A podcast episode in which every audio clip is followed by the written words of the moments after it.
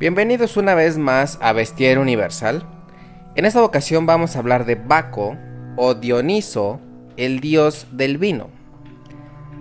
Dioniso es el dios protector o tutelar de la agricultura y del teatro. Dios directo del vino y la fertilidad. En algunas historias es hijo de Zeus y Semele y en otras de Zeus y Perséfone. Dioniso inspiraba la locura ritual y el éxtasis. Su misión principal era la de terminar con la preocupación y el cuidado y mezclar la música del aulos, un instrumento musical. Dioniso tenía consigo un séquito al que se le llamaba Tiaso y era bien conocido por ser un grupo de personas juerguistas y borrachos. Este séquito estaba formado en su mayoría por ménades. Las ménades son seres femeninos divinos que se desempeñaban como las compañeras de orgía de Dioniso.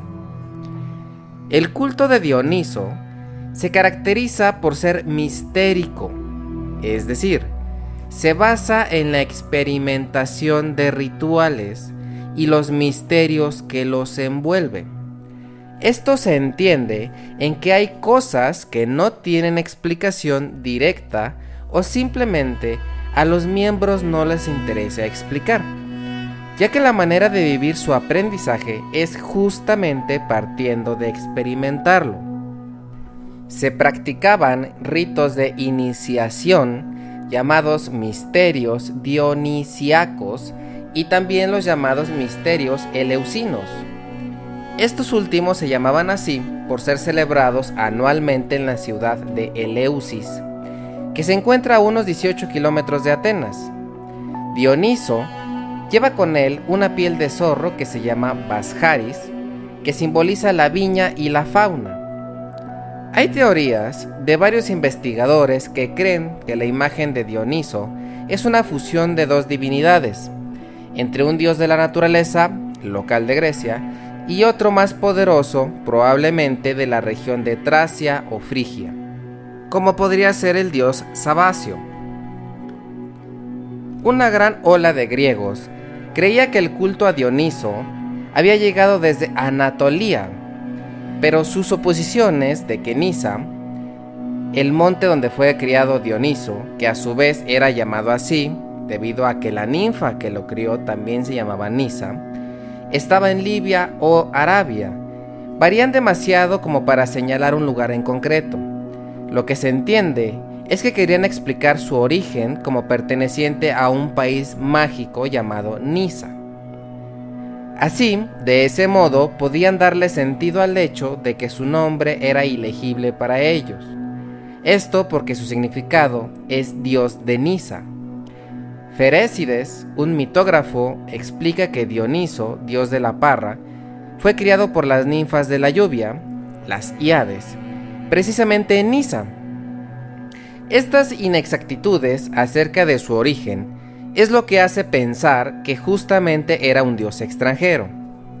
Existen tablillas escritas en idioma micénico que es un tipo de griego que se usó antes del alfabeto, en los años 1600 a 1610 a.C., en las cuales lo sitúan en Creta en la era del cobre y del bronce. Esto se resume en que Dioniso fue un dios que duró mucho tiempo con los griegos y sus ancestros, y aún así no se perdió su origen como deidad extranjera. El toro, la serpiente, la hiedra y el vino son claros ejemplos de la atmósfera dionisiaca.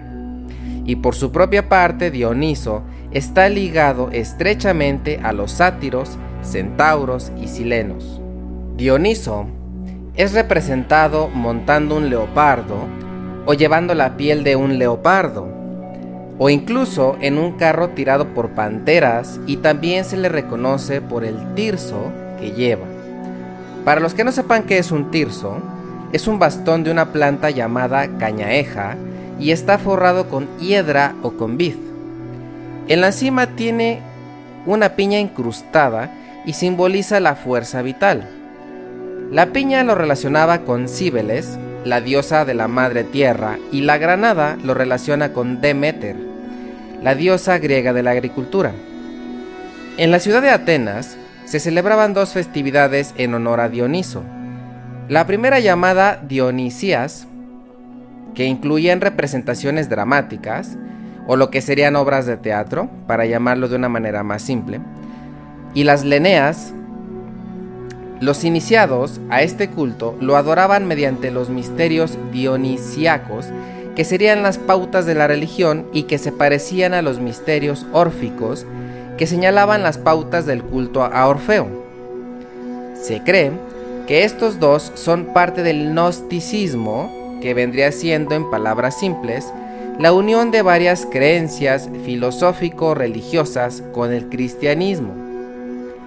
Desde el siglo I hasta el siglo III de nuestra era. Y como dato curioso, se cree que Orfeo fue quien escribió los misterios dionisiacos. El culto a Dioniso llegó más tarde a Roma, aproximadamente en la transición del siglo II y III a.C. Dioniso se dio a conocer derivado de los pueblos griegos situados en el sur de Italia, mejor conocidos como la Magna Grecia, y también a través de la Etruria, una región en el centro de Italia. En Roma, la figura de Dioniso se conoció como Baco, y para festejarlo se celebraban las bacanales, fiestas secretas en donde solo participaban mujeres. Estas reuniones se hacían en la arboleda de Simila, un puerto comercial cerca del monte Aventino. Las celebraciones eran los días 16 y 17 de marzo. Tiempo después, también se le permitió a los hombres unirse y las fiestas se hicieron mucho más frecuentes, hasta cinco veces al mes. Las bacanales cobraron influencia en exceso en muy corto tiempo, haciendo que el Senado de Roma las viese como un peligro ya que decían que en las fiestas se aprovechaba para planear conspiraciones políticas, lo que desembocó que en el año 186 a.C. se decretara el Senatus Consultum de Bacanalibus, en el cual se prohibían estas fiestas, bajo excepciones específicas. A quienes se atrevieran a romper esta ley, se les castigaba severamente sin embargo, no funcionó. Se seguían realizando con mayor secretismo, pero al final no dejaron de celebrarse. Y es que si eran orgías y borracheras sin límites con la permisión de su Dios, pues es más que obvio que no estaban dispuestos a abandonarlas. Toda la perversión que pudieran cometer en una noche y sin culpa parece ser excesivamente atractivo para algunos, Dioniso es equiparable a Liber, esposa de Libera, ambos dioses de la fertilidad y el vino. Estos dioses son pre-romanos, también de la Magna Grecia, zona sur de Italia, que inclusive se celebraba el 17 de marzo, al igual que Dioniso, en su época en la que únicamente eran mujeres las asistentes. Pero ya hemos hablado bastante del culto a Dioniso o Baco en Roma, ya conocimos cómo es que se celebraba y un tanto de cómo era visto. Ahora vamos a concentrarnos específicamente en él, cómo nació, cuál es su origen dentro de la mitología. Dioniso nació de manera poco común y prematuro, y por esto fue complicado incrustarlo dentro del panteón olímpico. Fue hijo de una madre humana que respondía al nombre de Semele, que a su vez era hija del rey Cadmo de Tebas, su padre fue Zeus, el dios supremo del Olimpo. La aventura de Zeus fue descubierta por su esposa Hera, diosa celosa y vanidosa, y esto ocurrió estando Semele encinta. Para esto, Hera se presentó frente a Semele en varias ocasiones con la imagen de una mujer anciana. La esposa de Zeus hizo dudar a la mujer mortal acerca de si era verdad que su hijo era producto del rey de los dioses. Semele al fin cayó en la trampa y pidió a Zeus que se presentara en su forma gloriosa. Zeus rogaba que no le pidiera eso, pero ella no lo aceptó y siguió insistiendo hasta que finalmente convenció a Zeus de que apareciera en su presencia.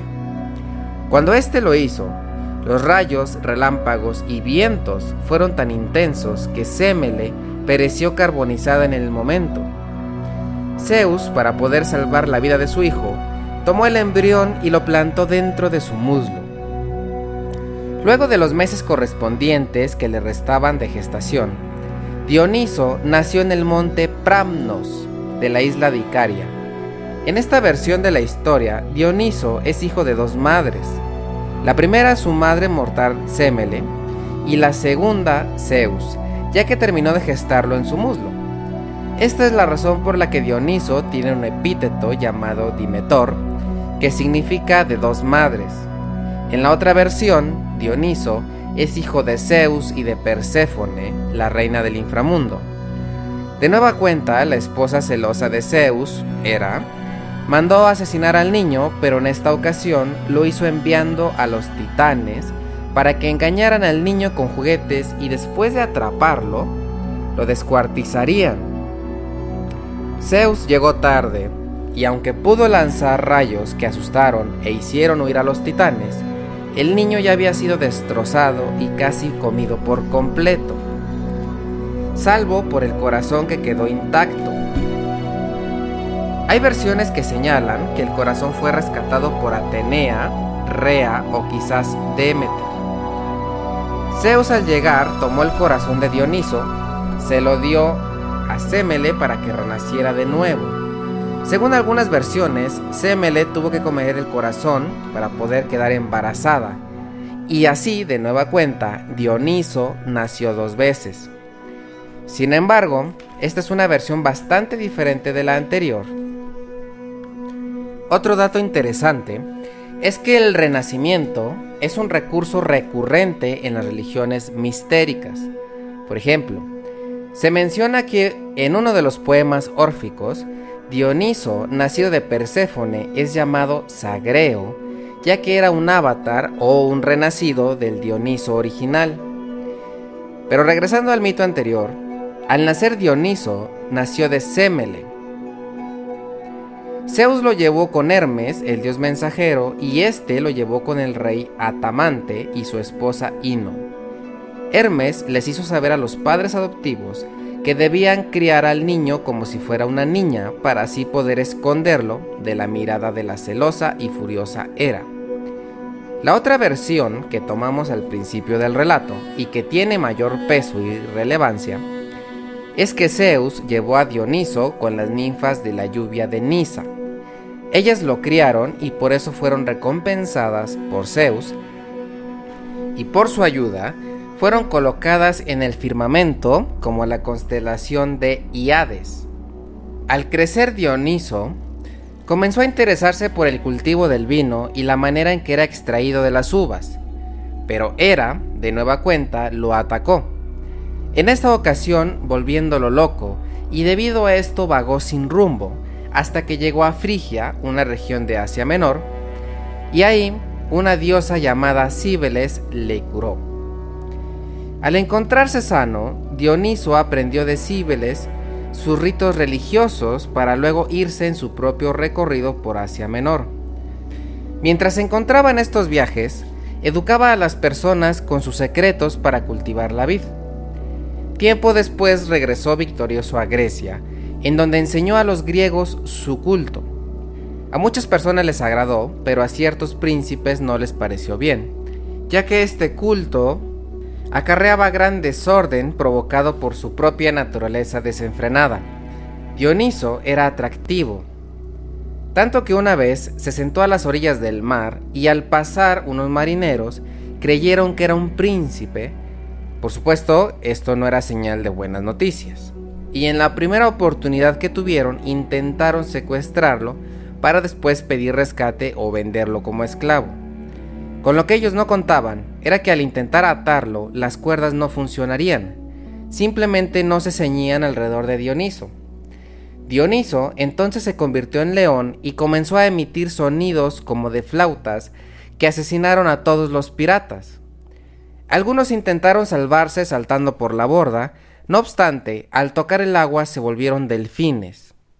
El único que no murió o recibió castigo fue Ácetes, el hombre que dirigía el timón, y es que él reconoció de inmediato al dios y desde un principio intentó evitar que los hombres lo atacaran.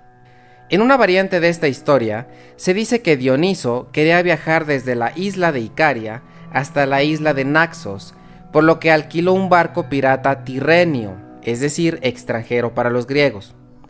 Pero, cuando el dios estuvo a bordo, en lugar de dirigirse a su destino en la isla de Naxos, cambiaron el rumbo hacia Asia Menor. Dioniso, al darse cuenta, convirtió el mástil y los remos en serpientes. Llenó la nave de hiedra y del sonido de flautas, y debido a esto los marineros enloquecieron y se arrojaron al mar. En cuanto tocaron el agua se convirtieron en delfines. El relato ahí termina, por lo que no se sabe si estos hombres terminaron sus días convertidos como delfines o si alguien en algún momento los regresó a la normalidad. Hay otra historia de Dioniso, mucho más famosa e interesante. Este en específico es cuando conoce al rey Midas. En esta historia, Sileno, un sátiro conocido por ser una deidad menor del vino y profesor de Dioniso, desapareció. Sileno estaba ebrio y se fue caminando sin rumbo hasta que se perdió.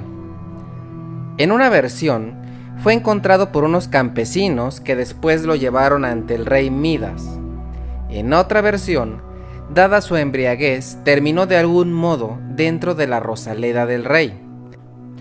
Hago la aclaración, para quien no sepa, una rosaleda es un jardín especializado en la exhibición de las especies y variantes de rosas. Pero en fin, sin importar la versión, Midas tomó a Sileno porque lo reconoció.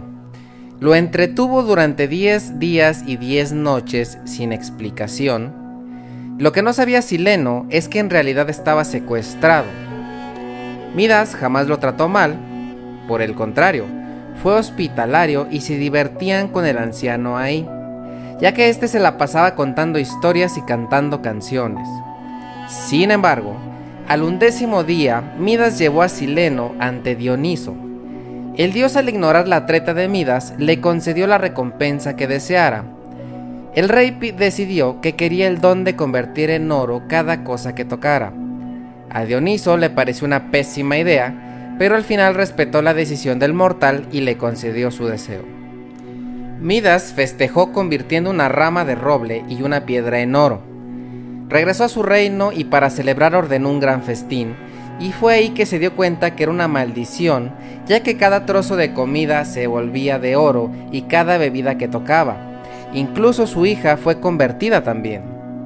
Midas se enfadó y reclamó a Dionisio que retirara la maldición, el dios le dijo que para poder hacerlo debía bañarse en el río Páctolo. Midas lo hizo y el poder fue absorbido por el río, haciendo que las arenas de las orillas se convirtieran en oro. Hay algunas otras historias de Dioniso, pero la mayoría son cortas y solo relatan eventos únicos, por lo que decidí omitirlas, salvo la siguiente que me pareció interesante debido a que fue una de dos, o escrita por cristianos o simplemente promulgada por cristianos, ya que intentaban desacreditar a los dioses paganos y hacerlos ver como depravados o malignos. No se sabe ciencia cierta lo que les acabo de decir, si lo escribieron los cristianos o solamente ellos la difundieron, pero sí se sabe que la utilizaron con estos fines. La historia es la siguiente. Dioniso debe bajar al Hades, que es el inframundo para los griegos, para salvar a su madre Semele, a la que después colocaría en el firmamento estrellado. Dioniso bajó por un pozo que decían no tenía fondo. Este estaba ubicado en la costa de Argolide, cerca del prehistórico yacimiento de Lerna. Ahí, un luchador llamado Prosimno o Polibno guió a Dioniso. Como recompensa por su ayuda, este hombre pidió a Dioniso ser su amante. El dios aceptó sin embargo, y lamentablemente, Prosipno murió antes de que el pacto pudiera ser cumplido. Dioniso reconoció la ayuda del luchador y a modo de homenaje tomó una rama de olivo y le dio forma de falo para después clavarla en la tumba de quien le guió para entrar al Hades. Aparte de haber servido como mala propaganda para los dioses no cristianos, también se cree que se usó para explicar los objetos hallados en los cultos y misterios dionisiacos. Si hacemos un poquito de memoria, eh, estas reuniones estaban llenas de orgías y de borracheras, así que nos podemos imaginar la clase de objetos que se utilizaban en las reuniones. Y como conclusión, diré que es una historia bastante completa en cuanto a orígenes y desarrollo de la vida misma de Dioniso o Baco para los romanos, me parece interesante los rasgos de este dios que literalmente decía que entregaba la libertad a base de la excitación, de la capacidad de romper límites. Es obvio que no es para nada una buena idea tomarlos como ejemplo de vida. Sabemos perfectamente las consecuencias que puede traer una filosofía así, eh, y me queda la duda siguiente. Sabemos que la mayoría de los dioses antiguos fueron creados para darle una explicación a las cosas o eventos que sucedían y a las consecuencias de ciertas acciones. Creo que era una manera de crear una cierta moralidad, de, entablar límites a acciones perjudiciosas para las sociedades que ya existían. Y me hace pensar, basándonos en esto, que quizás este dios fue lo opuesto, quizás fue nombrado y creado para justificar las acciones justamente, ¿no? las acciones del desenfreno sexual y la parranda. Por supuesto, esto nada más es una pregunta que yo me hice, una conclusión propia. Eh, ustedes tienen la última palabra, ustedes deciden cuál es su conclusión. Si puede ser que yo esté emitiendo algunos datos algo que yo no haya encontrado y que explique, explique un poquito más el origen de este dios. Por mi parte, ha sido todo en esta ocasión, espero que lo hayan disfrutado tanto como yo. Me retiro, pero antes los quiero invitar a que vayan a mi canal de YouTube que se llama Bestiero Universal y tienen el icono ahí justamente en la portada del podcast por si quieren ir directamente a YouTube y ver los videos que ahí tengo. Muchísimas gracias, espero que tengan un muy buen día. Nos vemos en la próxima.